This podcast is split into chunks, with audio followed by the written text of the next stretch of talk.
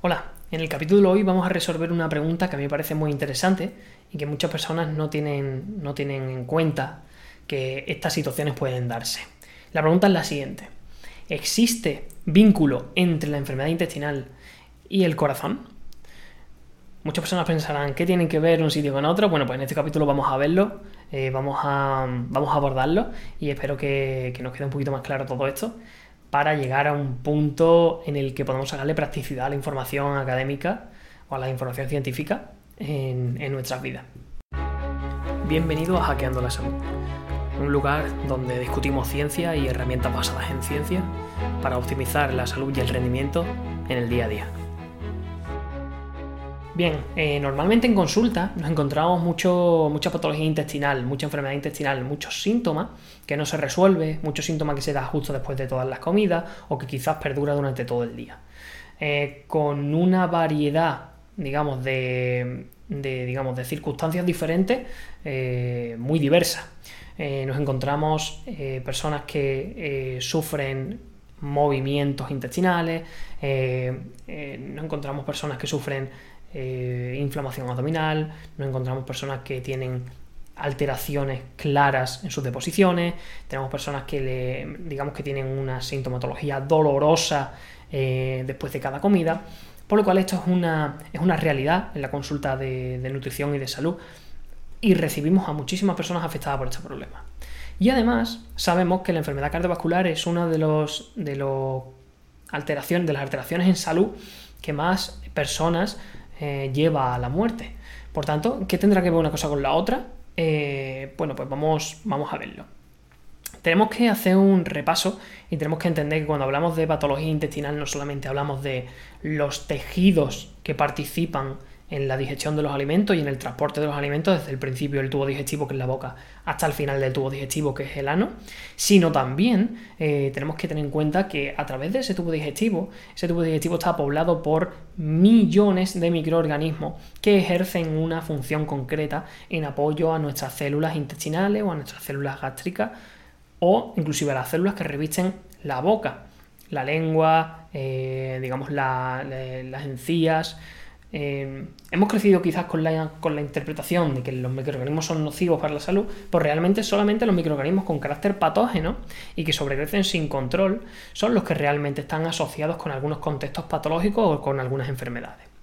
Eh, por lo cual, teniendo en cuenta que para hablar de patología digestiva tenemos que hablar de células y tenemos que hablar de bacterias, de virus, de hongos y de, otros microorganismos, eh, se está empezando a ver que o en algunos estudios académicos donde se investiga la metabolómica o donde se investiga qué perfil de compuestos de secreciones a nivel intravenoso tienen sujetos, por ejemplo, eh, con patología cardiovascular en comparación a sujetos sanos a nivel cardiovascular, nos hemos dado cuenta, ¿vale?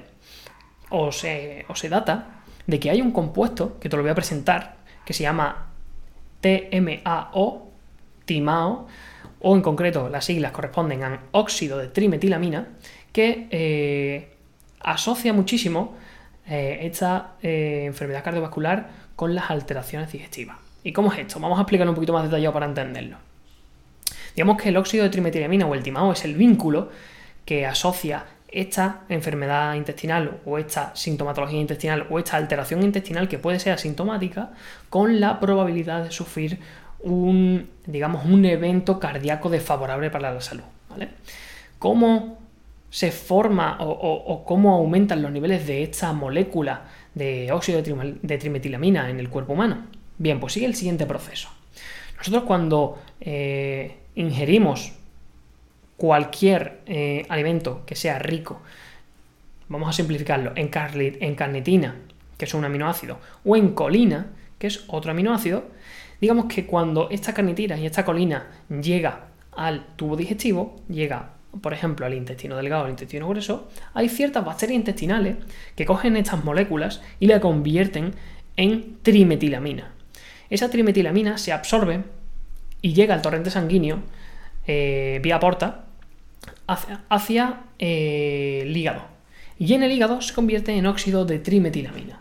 Este óxido de trimetilamina digamos que se expande por el torrente sanguíneo y tiene afinidad en particular por el tejido cardíaco y por el tejido renal, es decir, por el corazón y por los riñones. ¿Qué se ha visto?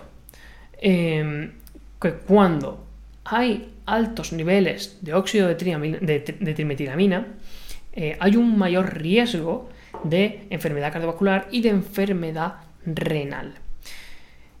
Este óxido de trimetilamina se, digamos que se acumula tanto en vasos sanguíneos como en tejido cardíaco y provoca un mayor riesgo de formación de la placa de ateroma. La placa de ateroma es una especie de, eh, digamos, obstáculo, eh, una especie de, digamos, de acumulación de materiales oxidados y de células inmunitarias intentando reparar ese tejido que bloquea, digamos, el paso de la sangre a través de las arterias.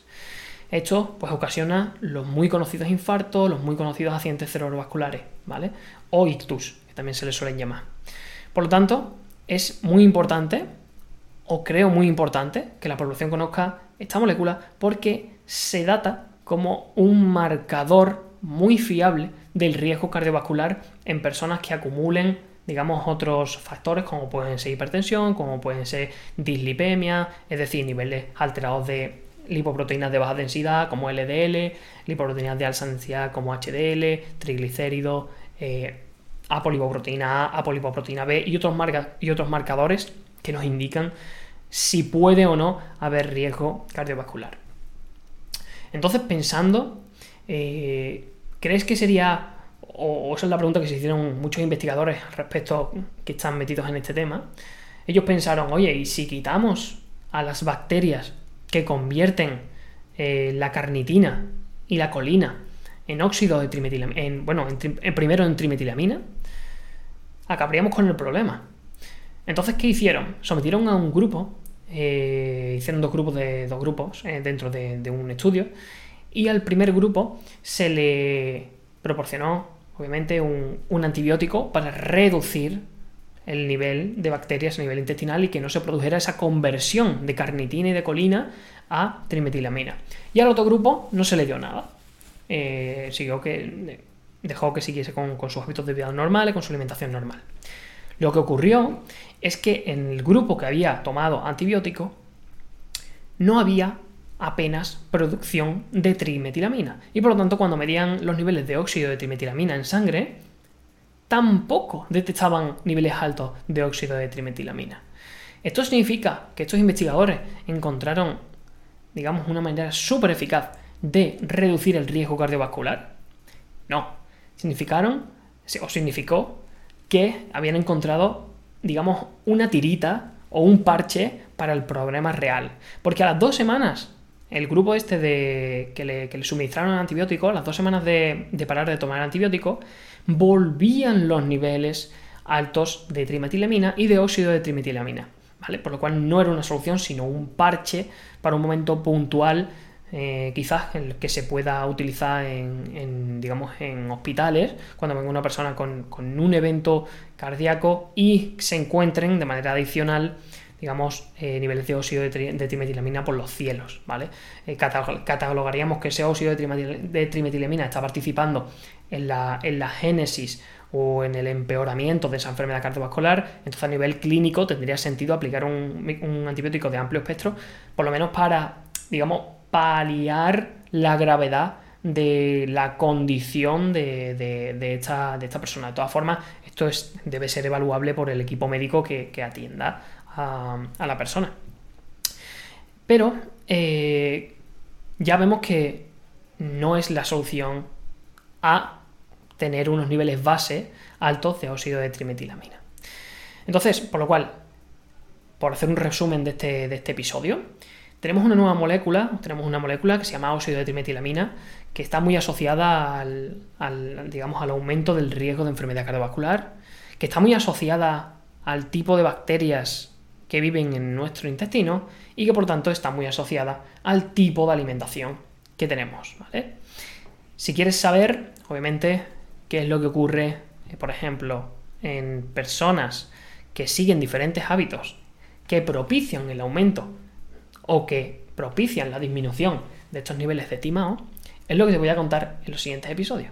Así que bueno, espero que en este capítulo te hayas quedado un poquillo con, con, lo básico para entender los próximos y llegar a conclusiones o, digamos, llegar a, información relevante que nos induzca a realizar, pues, digamos, acciones positivas para, para nuestra salud o para que ah, mejoremos la atención si eres profesional de la salud, para que mejoremos la atención en pacientes que, tengan riesgo de enfermedad cardiovascular o que estén cursando una patología intestinal. Así que nada, espero que te haya gustado mucho este capítulo. Creo que ha sido más cortito que los otros. Y, nada, te mando un abrazo enorme.